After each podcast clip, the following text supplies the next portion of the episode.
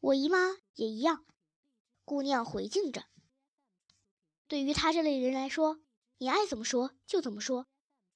你这只丑陋、骄傲、不知好歹的蛤蟆。好啦，好啦，你别生气，非常感谢你，真的。可是你想想，你总不至于让蛤蟆宫里的蛤蟆先生扮成洗衣服去去招摇吧？那你就在这儿待到底，做你的蛤蟆吧。我猜你是想坐着那四匹马拉的车子出去吧？老实的蛤蟆总是乐于认错。你真是一个聪明的姑娘。我的确是傲慢而愚蠢的蛤蟆。你肯帮我的话，就把我介绍给你的姨妈。相信我和那位优秀的女士一定能把双方达成协定。第二天的晚上，那位姑娘把她的姨妈领进了蛤蟆的牢房。老太婆事先知道了缘由，再加上那些金币，她很快下了决心。蛤蟆得到一条印花长袍、一条围裙、一条围巾和女士黑帽。老太婆唯一的要求是让蛤蟆用布堵住他的嘴，捆住他，把他扔在墙角。他解释说，虽然这个方法不太可靠。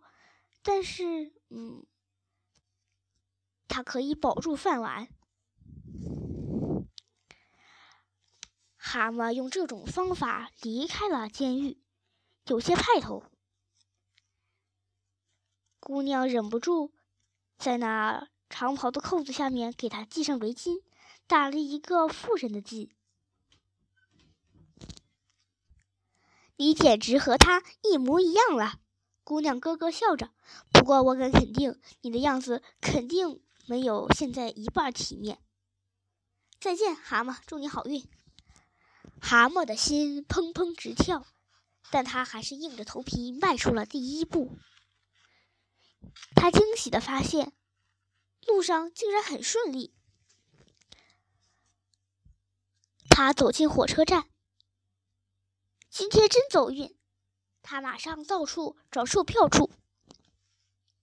他报了一下离蛤蟆宫最近的一站的站名，下意识的把手伸到衣服里掏钱。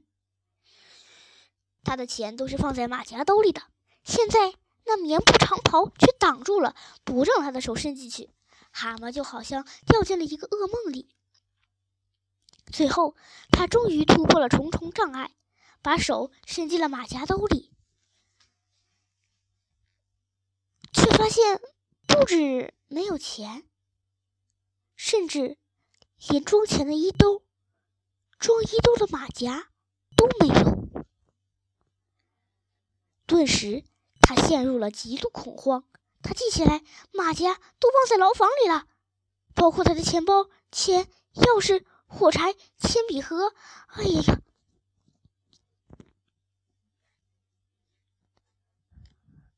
呀这样的，我我忘记了，你能把票给我？明天我能再把钱送来吗？我是很有名气的。我想也是，你经常玩这样的把戏。得了吧，女士，赶紧让开。蛤蟆又无奈又绝望，眼泪从两颊上流了下来。用不了多久，他越狱的事情就会败露啊。重新将他扯回监狱，过那种面包、清水加草铺的生活。大娘您好，你怎么回事？好像忧心忡忡的。司机说：“哎，先生，我是个可怜的洗衣服，真是倒霉透顶，钱全丢了，买不起票，今天晚上一定得回家，我该怎么办呢？”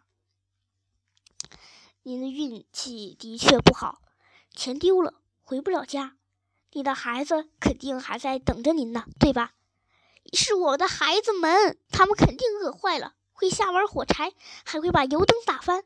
哎呀，把家里弄得乌烟瘴气，该怎么办呢？